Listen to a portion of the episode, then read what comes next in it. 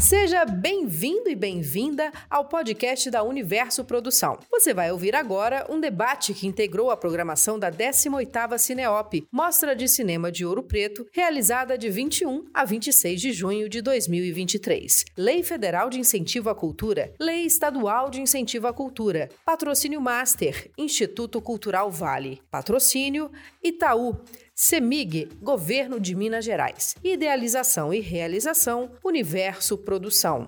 Secretaria de Estado de Cultura e Turismo de Minas Gerais, Ministério da Cultura, Governo Federal, União e Reconstrução. Antes de dar início à mesa, nós veremos o início de um dos episódios da série sobre Paulo Freire, realizado pelo Cristiano Burlão.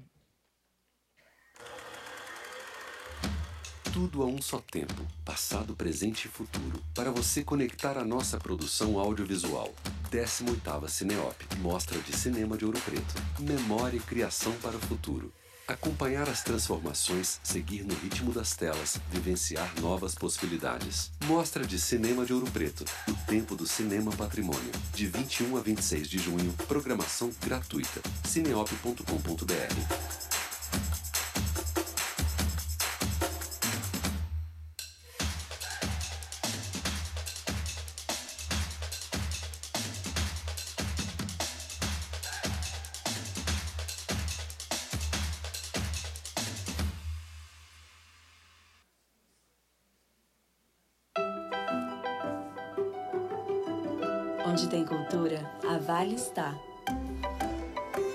projetos que todo mundo já conhece, até aqueles projetos que todo mundo precisa conhecer.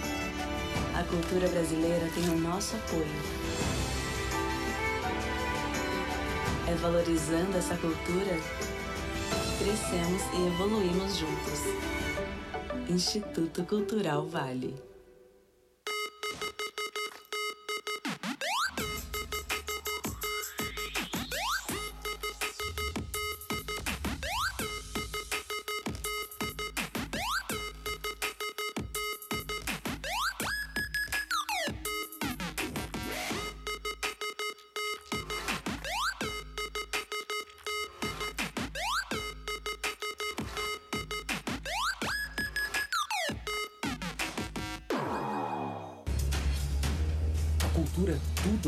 Que transforma.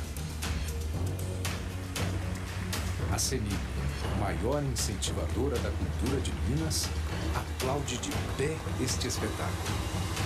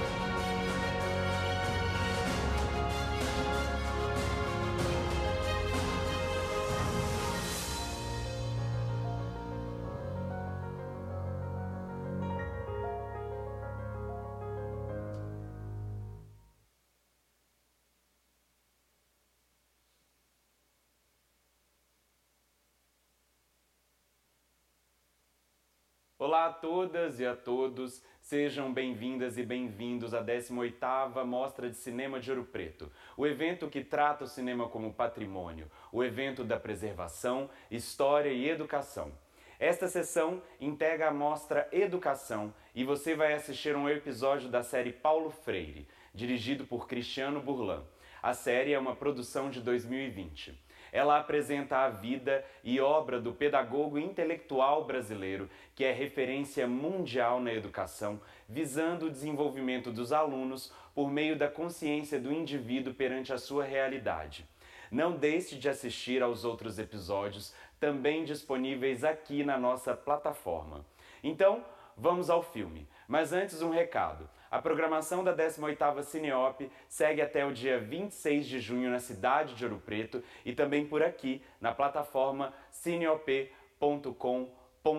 é tudo de graça para você viver uma temporada audiovisual intensa e recheada de emoções. A gente agradece a sua participação, convida você para se inscrever no canal da Universo Produção no YouTube e também seguir as nossas redes sociais, arroba Universo Produção, para ficar por dentro de tudo que acontece no único evento que trata o cinema como patrimônio. E não se esqueça também de marcar o nosso perfil e também usar a hashtag CineOP2023. Boa sessão e até a próxima!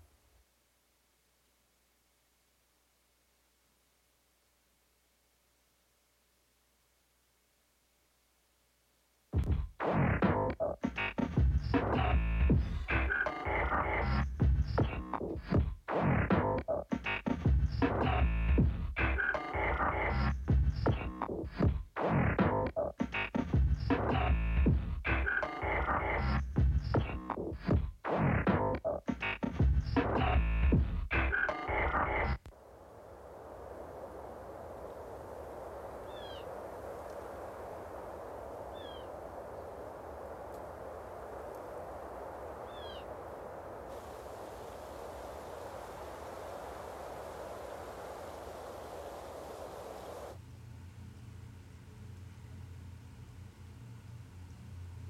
Paulo Freire, que significado o senhor atribui ao título Doutor Honoris Causa que recebeu na semana passada na Universidade de Genebra? O que eu posso te dizer, fundamentalmente, ao responder a tua pergunta, como me sinto diante desse título, eu deixo de lado o aspecto indiscutível, que é esse de que falei, o do reconhecimento à minha obra e me preocupa o outro aspecto que está implícito nesse, mas não está escondido nesse, mas que é o que eu percebo bem. É o desafio que esse título me faz daqui para diante.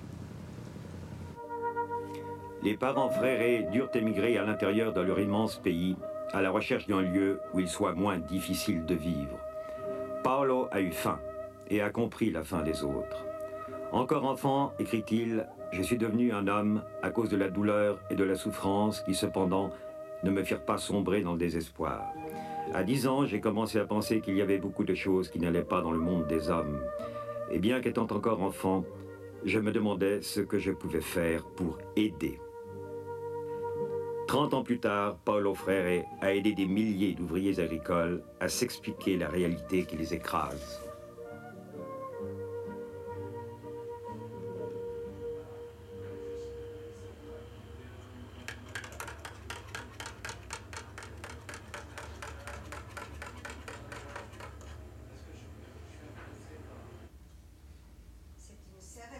Pour moi, euh, c'était une rencontre de vie, si vous voulez. Parce que je me suis, euh, comme j'ai dit tout à l'heure, je me suis vraiment identifiée à lui, comme lui aussi, il était à Genève, entre guillemets, exilé politique, comme moi je me sentais aussi exilé politique. Alors, j'ai suivi ces séminaires. Et c'était, euh, comme j'ai dit, une rencontre, c'était une révélation euh, pour moi, un pédagogue à Genève parlait euh, avec cette sagesse pour les peuples, pas seulement pour les opprimés, parce que on associe Paulo Frère à sa théorie des opprimés, etc., mais pour les peuples en général, pour l'intelligence collective, pour la construction du savoir comme euh, un acte collectif et pas individuel.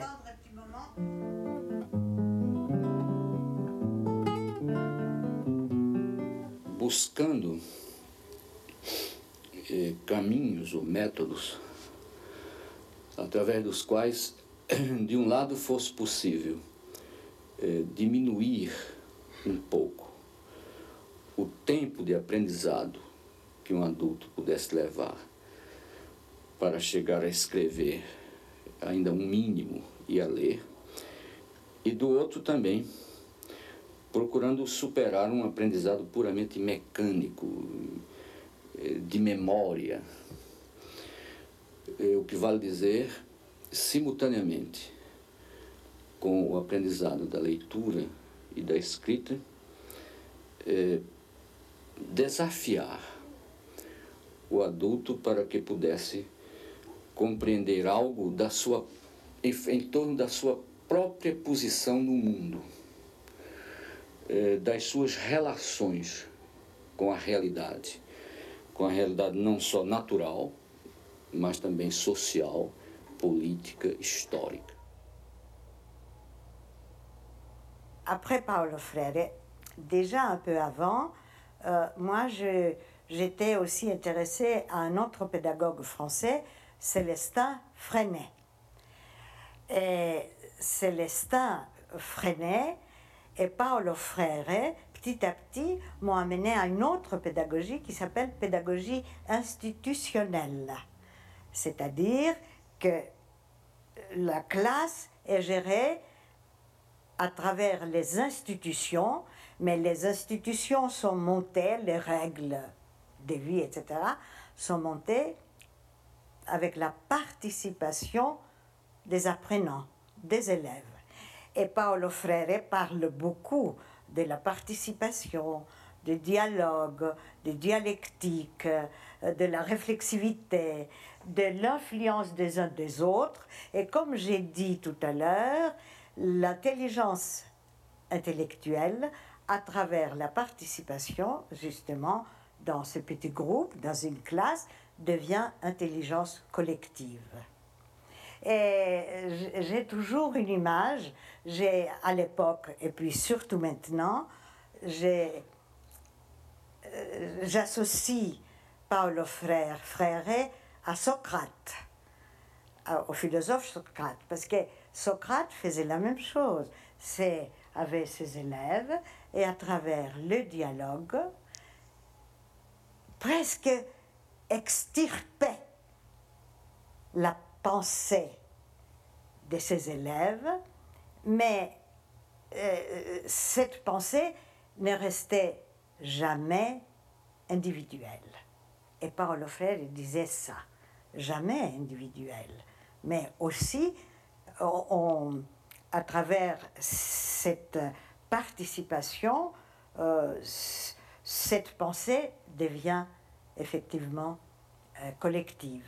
Et c'est comme ça qu'on peut dire que euh, la pédagogie et l'enseignement de Paulo Freire est révolutionnaire. Parce que à travers tout ça, surtout à travers la conscientisation, comme il disait, la prise de conscience pas seulement du vécu et de, la misère où nous vivons, mais aussi de qui je suis, qui est l'autre, et euh, quels sont mes besoins et quelles sont mes possibilités. Et à travers tout ça, on prend vraiment conscience euh, de notre pouvoir, pas le pouvoir euh, du style un pouvoir exercé sur les autres, mais un pouvoir que nous avons tous ensemble à changer le monde. Les résultats obtenus dans le Nord-Est impressionnèrent profondément l'opinion publique. On décida alors d'appliquer la méthode à tout le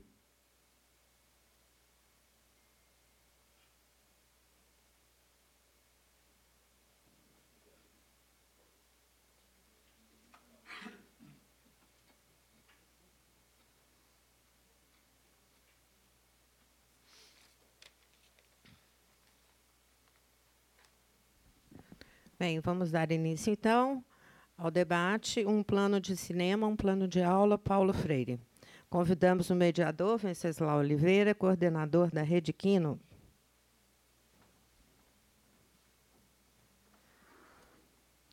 O, é, vamos chamar também o Cristiano Burlan, realizador e professor de São Paulo. Connection.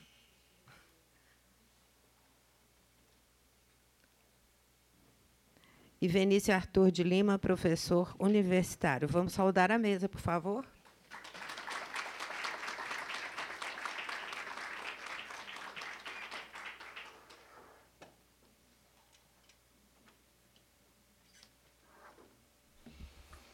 Bom, muito bom dia a todos.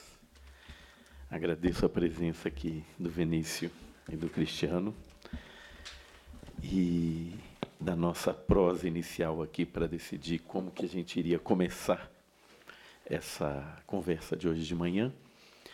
E foi uma excelente decisão passar um trecho do documentário, de modo que a gente já tivesse ou sim inserisse no plano de cinema. Não é? E sem dar mais continuidade à minha fala, eu vou pedir para o Cristiano conversar com a gente primeiro em torno desse processo de produção do filme, do documentário, em quatro episódios, melhor dizendo, cinco, em cinco episódios e depois a gente passa a palavra para o Vinícius. Feito. Vamos lá. Sim. Eu vou marcar aqui e te aviso tá. quando tiver 15 minutos. Você acha que é muito pouco? Tá ótimo. Então te aviso quando tiver 10. Tiver faltando 5. Bom dia.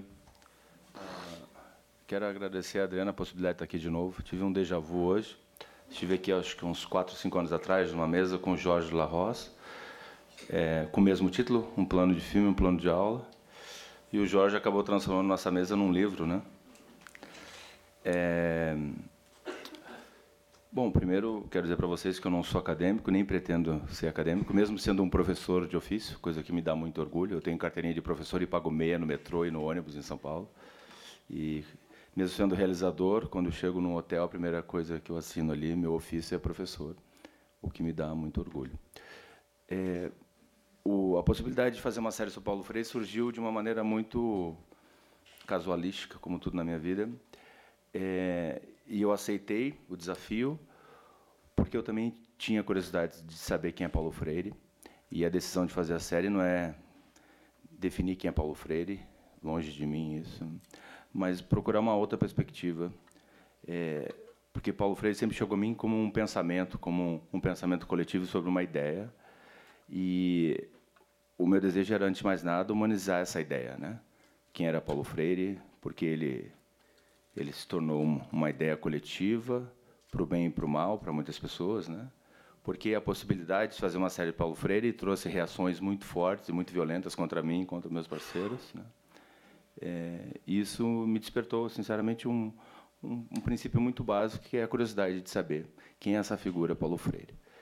É, e isso só foi possível graças ao Sesc TV e à instituição Sesc em São Paulo, que é uma entidade, quase um, um Ministério da Cultura é, paralelo, que possibilitou e a figura do, do professor Danilo Santos Miranda, né, que bateu o martelo e falou não, vamos, vamos apoiar esse projeto o que eu posso dizer para vocês é que, antes de mais nada, é, eu saí transformado como realizador, como ser humano. Né? É, a primeira coisa que me chamou muita atenção em todos os lugares que, que, a, que a nossa equipe viajou para entrevistar e ter contato e pesquisar o material amplo sobre Paulo Freire é uma coisa que todo mundo falou, que Paulo Freire ele, ele ouvia e escutava. Eu achei que isso é uma qualidade inata a qualquer ser humano, né? Pode ser na teoria, mas na prática ela não é bem assim. E por todos os lugares que eu andei pelo Brasil e pelo exterior, é, essa foi uma, uma visão a mais comum sobre Paulo Freire, né? que ele realmente ele escutava e ouvia com atenção. Né? É, eu me lembro que duas palavras sempre permearam esse trabalho, que era a empatia e a alteridade, né? que são palavras bonitas, né? como afeto também, mas são palavras bonitas na teoria, na prática elas são existe uma, uma complexidade de se atingi-las e praticá-las. Né? É, são cinco episódios, e, e talvez o, o, episódio que mais atravessou a equipe foi, foram os 40 Horas de Angicos, né? que eu me recordo. Eu não vou falar o nome da personagem, que eu acho que ela tem uma importância na história do Paulo Freire, mas eu me recordo que depois de ter filmado em Angicos, a gente foi entrevistar a Luiz Erondini em São Paulo e a produção postou uma foto nas redes sociais e ela me escreveu assim: é, Senhor Cristiano, o senhor e sua equipe de comunistas não são mais bem-vindos aqui em Angicos, porque aqui somos todos Bolsonaro. E aquilo me foi a primeira reação muito violenta ao, ao trabalho, para é, uma relação palpável. Né? Antes de fechar o, a série, eu escrevi para ela e falei: olha, o seu, seu trabalho é muito importante para a história de Paulo Freire e Angicos, né? a sua participação, a sua figura. E, mas a decisão é sua, você quer estar na série ou não. Ela disse: sim, pela memória do professor Paulo Freire, mas para mim o professor Paulo Freire não tem nada a ver com política. É, naquele momento, a reação foi, foi. Fiquei um pouco perplexo. Diga. Você pôs o nome da Erundina aí no meio? Está dando a entender que a Erundina. Que não, não, calma. Eu nem tomei café ainda, eu não acordei. Calma que eu vou explicar tudinho, Rosário. Você, você, você exige muito de mim, eu estou começando ainda nisso. É, Luiz Erondina, é, eu estava entrevistando Luiz Erondina e a, a, equipe postou uma foto da Luiz Erondina essa, essa personagem de Angicos reagiu a essa foto, dizendo que nós éramos comunistas e que Angicos eram todos Bolsonaro. Depois eu fui ver as pesquisas de intenção de urna e votos, 78% da população de Angicos votou realmente em Bolsonaro. Né? Isso trouxe uma, um pensamento se se depois de tudo que essa cidade passou, né, na teoria e na prática, né, é, é, talvez tenhamos evoluído muito pouco. É como se fosse um eterno retorno. A gente está tá sempre passando por esses lugares. E naquele momento que ela me diz isso, que Paulo Freire não tem nada a ver com política, a minha reação foi de total perplexidade. Mas, ao mesmo tempo, eu pensei em Paulo Freire, que, em vez de reagir a uma de maneira violenta, agressiva e argumentação unilateral, eu tentei me colocar no lugar dela e por que ela chegou a esse pensamento, né? Como ela reagiu a isso. Então, a prática freiriana me transformou como realizador e como ser humano também, né? Em vez de atacá-la e agredi-la, eu tentei me colocar no lugar dela e entender por que essa cidade que teve, que passou por essa experiência tão profunda, né? As pessoas ainda votam dessa maneira na sua na sua maioria, né? Então, eu não cheguei a uma conclusão. É, mas isso acabou permeando todo o processo de montagem do filme, né? É, Paulo Freire, eu me lembro de estar lá na Universidade de Genebra, na, na casa de Piaget e afins, e muitos professores da, da universidade, alguns aposentados, na câmera falavam elogiosamente de Paulo Freire. Mas quando se desligava a câmera, alguns comentários como: "Eu não entendo esse brasileiro que mal falava francês e, e tinha esse pensamento um pouco fora do comum na academia é tão escutado, tão falado hoje em dia. Né? Eu senti um preconceito muito grande ainda sobre o pensamento freiriano e, e o que eu percebi também, e isso me deixou mais perplexo ainda, é que muita gente fala de Paulo Freire sem ter lido Paulo Freire. Muita gente julga Paulo Freire sem conhecer Paulo Freire. Né? E, e, também essa, essa necessidade de definir a pessoa ou um pensamento numa única caixinha, né? sem entender que existem subjetividades, perspectivas humanas ali, que atravessam a obra não só de um pensador, mas de um ser humano. Né? E, e, como neófito na obra freiriana, eu descobri que ele não era só um pedagogo, mas ele pensava uma política de educação, ele pensava o ser humano como, como potência criativa e potência cultural também. Né? Tanto que o último episódio é, tem a ver com isso, com a influência de Paulo Freire na, na cultura, no teatro, no cinema, no samba. Né? Então ele transcende a própria experiência da educação e, e acaba transbordando em outros lugares que eu não imaginava. É, o que trouxe a série foi reações muito violentas, mas também é, é muito democrático a maneira como o Sesc TV trabalha seu, seu material audiovisual, né? O material é acessível, você entra lá, você não precisa preencher nenhum formulário, você dá play e assiste, né? Eu acho que é um dos materiais mais assistidos do Sesc TV, né, da plataforma. É... Então, a decis... eu já sabia disso, que tinha uma visibilidade muito grande. A opção, em termos narrativos e estéticos, foi não elaborar demais, mas ser o mais simples possível para que fosse acessível, né? Quase um material didático. É, eu acredito que toda a produção audiovisual brasileira, nisso eu me coloco como realizador, que tem incentivos públicos ou não, que ele deveria ter ser acesso nas escolas, nas universidades, né? Que o audiovisual é uma é uma ferramenta da educação, né, para desenvolvimento político, é, humano, emocional, e eu não entendo como isso não é feito. Eu, eu sei que já é difícil ser professor, aí ter que mostrar filmes, aí é, é muita responsabilidade que o professor acaba tendo, né? É, como um realizador também, a gente tem que conseguir dinheiro, tem que fazer filme, tem que divulgar, tem que mostrar, tem que lutar para que o filme seja visto, feito, debatido.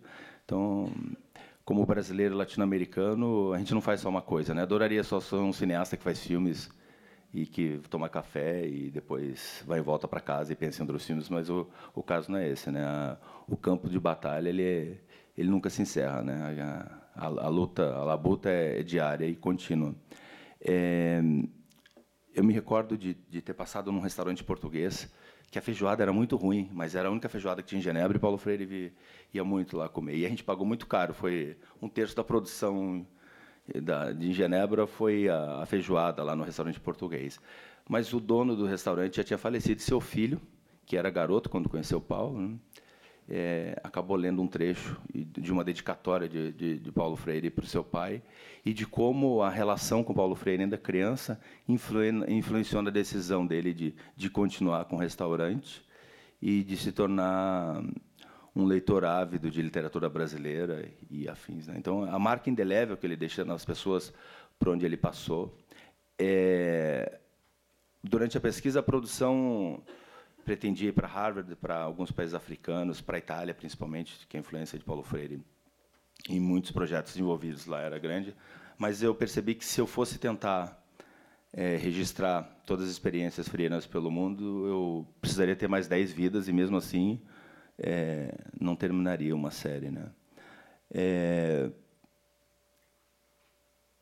o mais interessante para mim, é, que é uma coisa muito óbvia, é que se você coloca um copo d'água aqui, ou apresenta um ser humano, e pede opinião para 10 pessoas sobre esse copo d'água, sobre esse ser humano, você vai ter 10 opiniões distintas. Né? Então, essa pluralidade, essa subjetividade, ela não é única e exclusiva de Paulo Freire. Né? Então, uh, e também me trouxe um pensamento, uma reflexão que, que deixa uma marca assim para mim como realizador e como ser humano, que é um pensamento ele não se encerra no próprio pensamento, né? É como um pensamento rizomático, né? Você chega num deserto ou uma ideia rizomática. Nem se eu não queria falar de Deleuze aqui, porque parece que sempre que a gente chega em Paulo Freire acaba indo para Deleuze, Derrida, Guattari ou Santos Futebol Clube, como dizia o o meu amigo aqui, Zanin. É, a impressão que eu tinha que eu fosse chegar no deserto, tem uma plantinha ali, e Paulo Freire é aquele pensamento, é um aforismo, né? que o pensamento dele, a prática dele se encerrasse ali. E aí você abre aquele, tira aquela plantinha, você tem quarteirões e quarteirões de raízes, isso vai se ramificando e, e nunca tem fim, né? E, nunca tem fim. Uh, eu me lembro de quando eu cheguei no escritório da Luísa Arondina, eu percebi que ela estava um pouco debilitada, cansada. E eu achei que ela não fosse conseguir dar a entrevista. Eu fiz uma pergunta, um questionamento só. Ela falou durante três horas e meia, com uma pergunta. Com o Cortella, a mesma coisa. Falei, eu não sei muito o que eu, que eu tenho a falar sobre o professor. E aí eu fiz um questionamento, ele falou quatro horas e meia numa salinha pequena. E eu achei que o, o ar dele nunca fosse, fosse terminar. Né? É, Bom, eu acho que eu prefiro mais responder a provocações do que. Eu acredito que todos tenham assistido a série. Se não assistiram, eu indico muito. E, e passar a, mão, a palavra aqui para o pro professor. Acho que ele tem considerações mais verticais e profundas do, do que eu sou Paulo Freire. Tudo que eu tinha para falar para o professor Paulo Freire, eu, eu acho que eu falei na série de cinco episódios, que me trouxe alguns cabelos brancos e, e alguns maus inimigos pelo país né, que eu acho, acho bonito. Né? Eu consigo medir a qualidade de um ser humano pela quantidade de inimigos que ele tem. Paulo Freire tinha muitos inimigos. Né? Eu tenho poucos ainda, mas pretendo ter mais.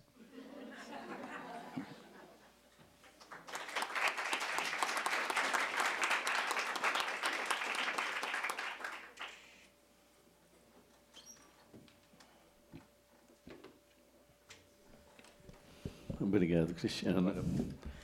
E é interessante, não é? Porque a, a sensação que eu tive ao te ouvir foi como que o processo de produção do cinema é, te fez mergulhar numa, numa relação com esse personagem é, tão íntima né, que é, eu te fiz uma, de alguma forma, uma pergunta. Comente um pouco sobre o processo de produção do filme. Não é? E o que veio foi o Paulo Freire. Não é? Veio como é que ele ficou com você. Você falou, digamos assim, intensamente sobre o filme, mas muito mais sobre o efeito de produzir essas imagens, de encontrar essas imagens, inclusive de colocar no extracampo delas um monte de outras coisas, como você comentou, a Itália, a África, Nova York, porque já era muito. Não é? Então, muito bacana pensar é, que não só quem assiste, né, o efeito das imagens, que faz com que a gente faça isso, né, que é a imagem que, que você trouxe dessa plantinha que ramifica, é, é muito, muito presente, não dessa forma, mas muito marcada para a gente da educação quando comenta sobre o efeito, e que trabalha com cinema e educação, sobre o efeito da imagem que a gente assiste, que a gente entra em contato, que é isso. Ela é um ponto, mas ela enraiza, digamos assim, ramifica e vai tocando em um monte de outros pontos. E, e não é só de quem assiste. Né? Na sua fala ficou claro que não é só de quem assiste, é quem vai produzindo a imagem. E no seu caso, você encontrou. A, são, de alguma forma, você tem, nesse trecho mesmo que a gente assistiu, dois grandes conjuntos de imagens, né? imagens que você produziu conversando com pessoas que tiveram contato com o Paulo Freire ou com a obra dele, e imagens de arquivo. E você foi fazendo uma composição. Isso é comum em todos os outros episódios também. E são dois tipos de imagens muito distintas, e, no entanto, elas, de alguma forma, vão mergulhando nesses intervalos entre elas e por isso que eu pedi para terminar logo depois daquela entrevista mais longa da pesquisadora, que entrou numa imagem de arquivo com o Paulo Freire, com estética diferente, com temporalidade diferente, e que, no entanto, era como se uma tivesse ali, né? É, atritando a outra, né? compondo com a outra. Então, super obrigado.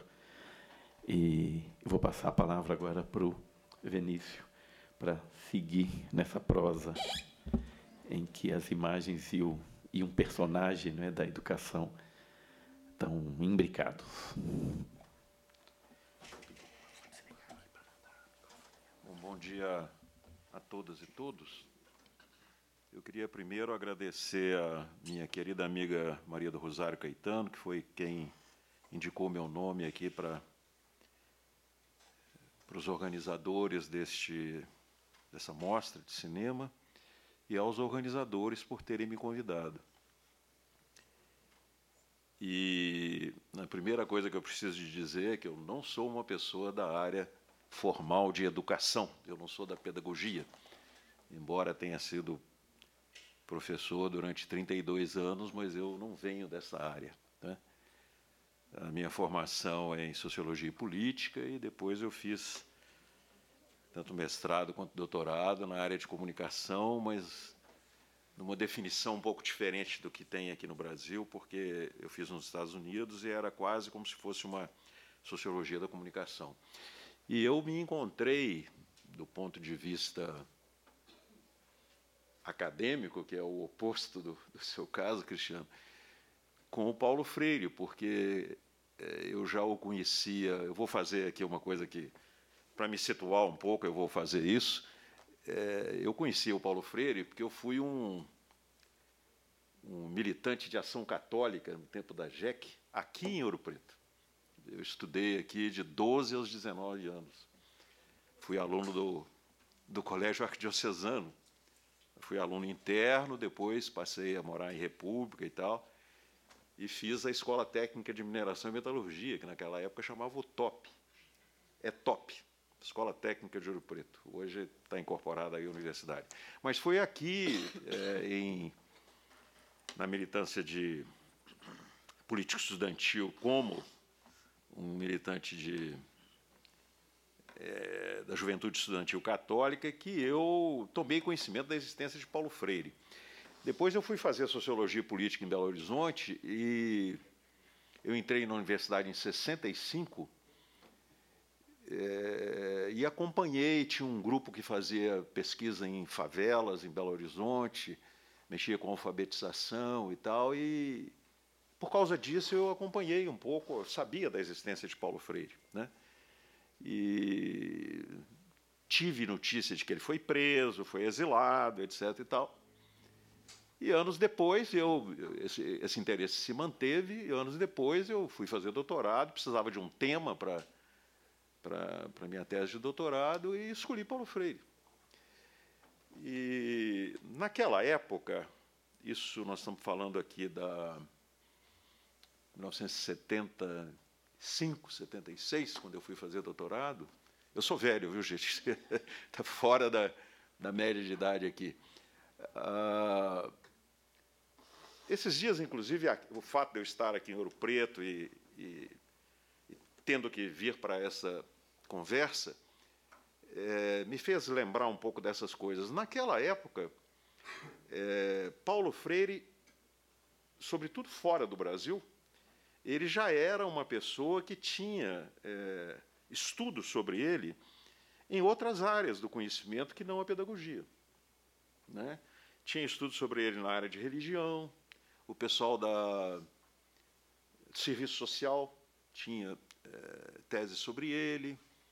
Na pedagogia tinha várias perspectivas, alunos de teologia estudavam Paulo Freire. Mas o que, há, o que havia de comum nesses estudos, e eu acho que isso é verdade até hoje, é que esses estudos meio que trabalhavam com algo que talvez a gente possa chamar, e o Paulo não gostaria disso com certeza, a metodologia do Paulo Freire para, inicialmente é, utilizada num processo de alfabetização. Né? Mas, é, naquela época, é, não havia que eu conseguisse ter localizado ninguém que tivesse explorado o pensamento de Paulo, de Paulo Freire é, e sua pertinência e o potencial que se abria a partir é, do que ele havia feito é, para outras áreas. E eu trabalhei, na minha tese de doutorado, a comunicação e a cultura. Então, a, a, é interessante porque muitas vezes eu tenho que me explicar dizendo, olha, eu não sou uma pessoa da, da área de educação, eu não, eu não sou capaz de comparar Paulo Freire com outros educadores, eu não, eu não, não, não, nunca estudei pedagogia como tal, né? Eu estudei Paulo Freire, é, eu fiz uma leitura do Paulo Freire e tive o privilégio de conversar com ele por mais de uma vez, e, inclusive uma longa entrevista que era ainda para quando eu estava fazendo a tese de doutorado mas numa perspectiva que eu posso garantir a vocês que agradava a ele, porque ele não. Ele, ele disse isso várias vezes, ele não gostava de ser identificado como uma pessoa criadora de um método de alfabetização. Ele falava: não, não era isso. Não é, eu não. não meu negócio não é exatamente isso. A alfabetização passa por ali, mas eu. Então eu, eu, eu fiz uma leitura dele para poder ver que contribuição, e eu estava convencido dessa contribuição antes de fazer a leitura, porque senão eu talvez não tivesse feito, é, ele poderia dar para outras áreas. E eu trabalhei, nessa época eu estava no, é, já na Universidade de Brasília, no Departamento de Comunicação, eu trabalhei em comunicação e cultura. Né? Bom, então, dito isso, é, qual é a contribuição que Paulo Freire tem a dar para essas áreas. Não é? é isso que eu posso tentar aqui, muito rapidamente, falar. É... Aqui tem uma outra coisa que é interessante, que quem for fazer uma leitura cronológica eh, dos trabalhos de Paulo, verá que desde sempre a, a comunicação, o conceito de comunicação ocupou um papel, um lugar importante na, no pensamento dele. É, até porque é, a ideia de comunicação sempre esteve associada à ideia de diálogo e de educação. É muito difícil discutir é, um desses conceitos sem se referir ao outro. É, e eu, em vários dos trabalhos que eu fiz, eu, eu, eu fiz essa leitura cronológica, mostrando as datas e tudo mais. É, basicamente, desde a da, da tese que o Paulo apresentou à época na, na, na, então Universidade de Recife, era Escola de Belas Artes, para ser professor. Ele, aliás, foi, ele não passou né, em primeiro lugar e acabou sendo contratado. Teve uma outra pessoa que passou na frente dele e tal. Ele fez uma, uma coisa, que, trabalho que depois foi publicado, enquanto ele estava vivo, não foi publicado porque ele não concordava com a publicação. Ele achava que não era um trabalho maduro para ser publicado. Mas o título original, e chamava Educação e Atualidade Brasileira, lá já há uma preocupação dele com, com a ausência de voz, com a, com, a, com a fala distorcida, essa questão da palavra, tá, já está presente lá. Né? E, e isso em 59. Tem um texto dele também muito que depois se tornou um texto famoso, que foi publicado na revista Estudos Universitários, é uma revista da então Universidade de Recife, existe até hoje essa revista. O título do artigo eu não me lembro mais, é conscientização e alguma coisa, eu não me lembro, que também ele já faz lá uma, uma definição de comunicação e tal.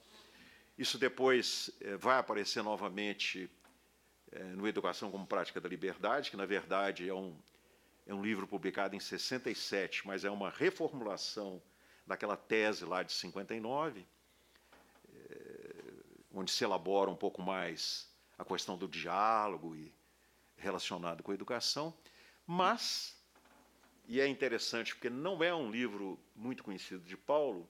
Quando ele já estava no Chile, exilado, ele é, foi contratado pelo Eduardo Chonchol, que na época era ministro da Agricultura do governo Frei, da democracia cristã eh, chilena, trabalhava para o Ministério da Agricultura num programa das Nações Unidas, da FAO, para a reforma agrária. E neste trabalho, ele foi desafiado, ele era um consultor, ele foi desafiado eh, a encontrar uma uma explicação de por que, que os pacotes tecnológicos da extensão rural dos programas de reforma agrária não funcionavam, não davam certo.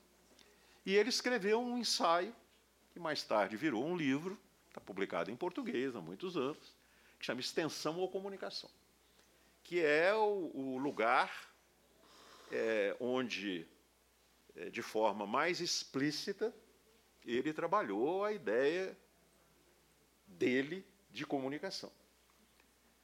E aí tem um outro, você me avisa o tempo, porque. Tem 10 minutos. Se deixar, eu vou talvez fale aqui muito mais do que o necessário.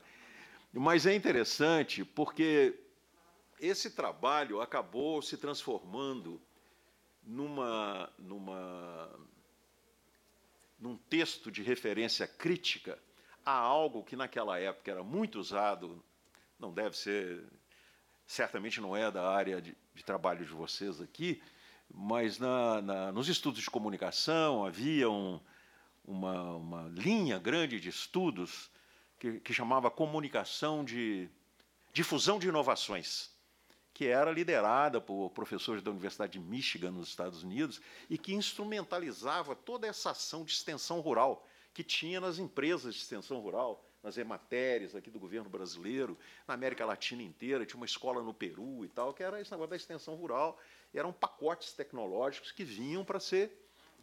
Então, esse trabalho do Paulo, feito lá no Chile, é, para encontrar uma resposta para o insucesso é, dessas ações na, no, no processo de reforma agrária chilena, acabou se transformando num, num, num texto de referência para a crítica desta linha de estudos da comunicação chamada difusão de inovações, sem que ele conhecesse essa linha. Tanto é que no texto dele não há nenhuma referência a esses autores. Que, que, que... É, para vocês terem ideia de como isso era importante, a Universidade de Brasília, que foi criou o quarto programa de pós-graduação em comunicação no Brasil, começou o, o, primeiro programa lá era um programa que tinha como título Comunicação e Desenvolvimento e toda a base teórica desse programa era essa linha de então, esse texto do Paulo, ele é, se transformou numa crítica a essa perspectiva da extensão. Rapidamente, o que, é que ele, o que, que o Paulo fez? Ele é, argumentou, com base num estudo é, semântico da palavra comunicação, ele foi à raiz da palavra comunicação e combinou a raiz da palavra comunicação com a teoria do conhecimento. E aqui tem uma coisa também interessante, porque a palavra comunicação, ela é, é, do ponto de vista semântico, uma palavra de significação ambígua, porque num polo a comunicação significa compartilhar, ter em comum, não é? E no outro polo é transmitir, que é o modelo mais mais usado, inclusive no, nos cursos de comunicação, na, eh, nas, nas várias eh, teorias que comparam o processo de comunicação humana com a máquina e tal, que tem emissor, é, ruído, é, mediador, receptor, tudo isso é o, é o modelo da, da, transmissão. O Paulo pegou o modelo da. Uh, pegou o polo da, da, da, da comunicação como transmissão, compartilhamento, ter em comum, e argumentou que a extensão rural, a própria ideia de extensão era uma ideia do polo do transmitir. Só que a, a, a intenção da extensão rural era transmitir conhecimento, porque o que se, o que se pretendia na extensão rural é que os campesinos chilenos adotassem novas formas e técnicas de trabalhar o solo para ter maior produtividade, para evitar doenças, etc. Eles tinham que ter um conhecimento disso. E o Paulo argumentou que a comunicação, no sentido da transmissão, ela tinha uma incompatibilidade é, intransponível com o conhecimento porque o conhecimento, e aí ele usa um autor espanhol, que depois ele parou de usar, que foi morar no, no México, chama Eduardo Nicol. Esse Eduardo Nicol tem um livro sobre, sobre teoria do conhecimento, e lá ele fala que o, o ato de conhecer, além da, das três relações básicas de a gnoseológica, que é do conhecimento propriamente dito, a lógica e a histórica, tem uma quarta, uma quarta relação que é indissociável das outras, que é a relação dialógica, porque o conhecimento só acontece na relação de dois sujeitos que querem conhecer o mesmo objeto. Então, para Paulo, comunicação era isso, era, era uma, uma, uma definição da forma de conhecer. Comunicação, para Paulo, é a relação entre sujeitos que intervêm no mundo mediados pelo que eles querem conhecer para transformar o mundo, para para tornar o mundo mais humano. Então, com isso, ele inviabilizava, ele inviabilizou a reflexão dele, inviabilizou o projeto da extensão rural do, do, do, do programa de reforma agrária e criou pernas, porque é, o texto foi inicialmente publicado em espanhol e, e depois foi traduzido por algumas línguas, mas nunca, é, com raríssimas exceções, obteve do meu ponto de vista, a repercussão que devia ter obtido. Porque era uma revolução, na, eh, se transformou numa, numa revolução crítica, eh, conceitual e prática, porque eh, foi aplicada e, e até hoje em alguns espaços de extensão rural ela é aplicada, é, revolucionava a perspectiva da extensão. seja ela rural, universitária, o que seja. Né? Então, é, além da, da, da, da, disso que eu já falei para a extensão rural, o pensamento de Paulo na área de comunicação ele foi e é um pensamento muito importante em toda uma tendência de estudos que no Brasil é pouco também é, desenvolvida, mas que tem fora daqui, que, é, que, se chama comunicação como diálogo, que con, contrapõe a ideia de diálogo à ideia do monólogo. Não? Então, é toda uma perspectiva que faz a crítica da comunicação unidirecional, que é a, o modo de ser da, da comunicação de massa. Né? É, é também uma forma de comunicação que tem o conceito de comunicação de Paulo ele tem tudo a ver com uma ideia de liberdade, porque é, ela é uma prática de liberdade. Tanto é que eu, por exemplo, nos meus escritos, eu chamo o conceito de Paulo Freire de comunicação libertadora, porque ela implica na ideia de liberdade. Né? A prática da comunicação dialogal freiriana ela é necessariamente libertadora. Tem também a ver com o conceito de direitos humanos, é, aqui, sobretudo, a contribuição que a, o pensamento de Paulo dá para aquelas pessoas que têm trabalhado na tentativa de positivar e formalizar é, o conceito de comunicação como um direito fundamental, como qualquer outro. Ah, isso é uma coisa que entrou dentro da, da perspectiva da Unesco, mas nunca se concretizou. Né? E, finalmente, para passar para a última parte, que eu vou terminar brevemente, é, Paulo Freire, a, a, ideia de comunicação em Paulo Freire tem uma relação com um outro conceito que eu trabalhei muito e que a mim me atrai muito do ponto de vista de estudo e das perspectivas que ele abre, é, que é o conceito de cultura do silêncio. Infelizmente, eu não, não vou ter tempo, porque isso mereceria uma, uma, uma fala separada. Mas a ideia de cultura do silêncio em Paulo é, vem é, de uma de um sermão do padre Antônio Vieira, é, feito na primeira metade do, do século XVII, é, que ainda não existia o Brasil do jeito que nós conhecemos hoje. Né? Naquela época, inclusive, existia o Brasil e, as, existia é, me fugiu aqui agora o nome, mas o Brasil era dividido ao meio. E ele ele estava falando, ele ele faz um, um, sermão, vou falar rapidamente. Ele faz um sermão para o Marquês de Montalvão, que era um vice-rei que estava chegando no Brasil, e fala sobre a situação brasileira. Esse sermão virou um, um sermão de Vieira virou uma referência porque ele fala da corrupção. Então tem muita aí quando a corrupção estava na moda como forma de combate político aqui no Brasil, ainda está um pouco, esse sermão às vezes foi lembrado. Mas na, na, no início desse sermão, o Vieira fala para o, o Conde de Montalvão que uma característica é, do Brasil, e compara com uma passagem do Evangelho lá, enfim, eu não vou entrar nisso aqui porque vai seria muito complicado, mas ele fala que uma característica do Brasil é que o, o Brasil não tem voz. O grande mal do Brasil é que o Brasil não se expressa, não fala. Né?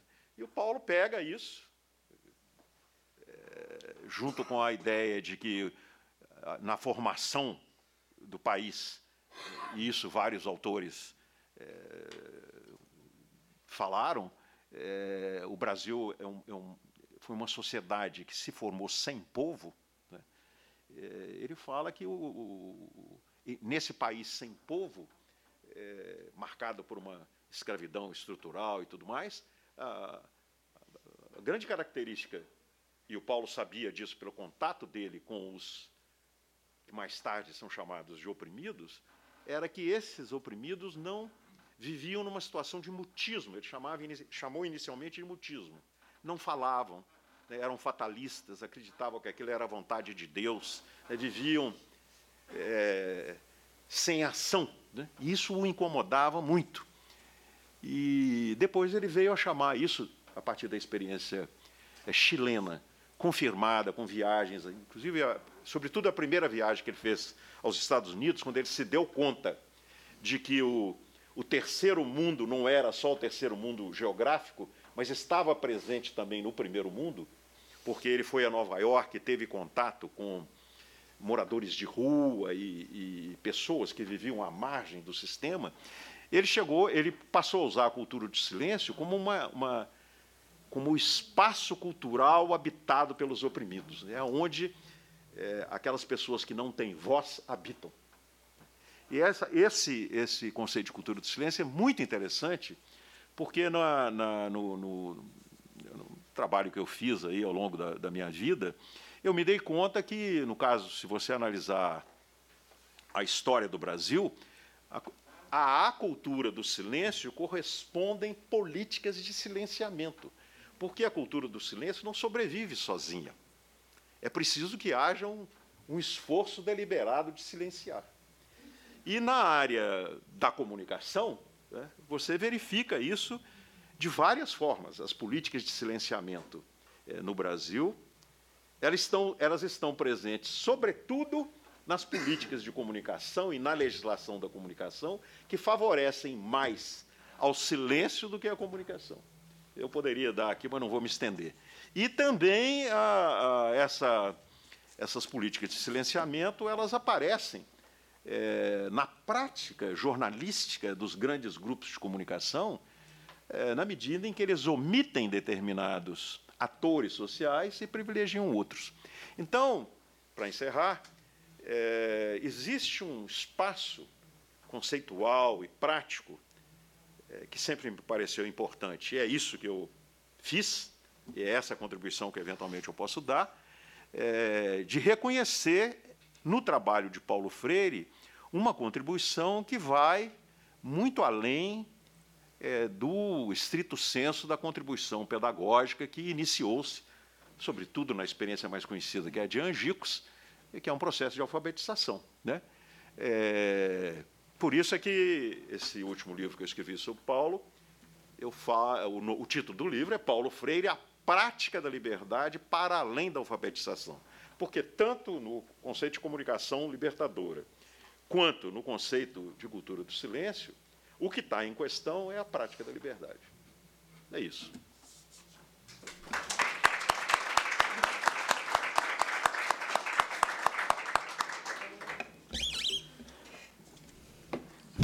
Muito obrigado, Vinícius. Acho que em muitos momentos você tocou em coisas que dizem respeito ao que a gente tem vivenciado, mas eu vou comentar um só, que é o de alguma forma o, o eixo de, que a gente tem perseguido, digamos assim, na, no, no Cineop, que é a questão da educação digital, e que em muitos momentos a sensação que nós temos é que a política pode tocar, a política de educação digital pode tocar no mesmo tipo de prática que foi criticada pelo Paulo Freire em relação à extensão rural lá no Chile na década de 60 e 70. Então, ou seja, que a educação digital pode ser pensada simplesmente como uma espécie de transmissão de um conjunto de saberes para pessoas que estão envolvidas em outras práticas, é? ou seja, sem nenhuma dialogicidade. E, e de alguma forma, é, na, em toda, em, no conjunto da sua fala, e principalmente nessa parte final em que você volta para para a questão do silêncio e do silenciamento, apontando o quanto que o Paulo, o Paulo Freire, ao se aproximar de uma questão da linguagem, que no caso era escrita, é, ele estava em busca, de alguma forma, de reduzir esses espaços de silenciamento.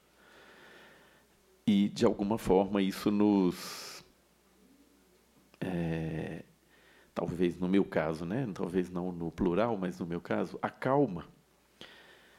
É, que as buscas que nós temos feito com uma insistência significativa e que, de alguma forma, está pautado na Carta de Ouro Preto, que a gente vai ler aqui às 11h30, da Rede Quino, que é de espraiar a, a, o cinema, a linguagem do cinema, ou essa relação entre pessoas e imagens, de modo a dar todos os tipos de voz e de palavra, e a gente poderia traduzir que, no caso do cinema, talvez possamos dizer que dar voz é dar imagem, para esses grupos que também são silenciados ou são invisibilizados, se a gente pensar em, em termos de cinema, não é?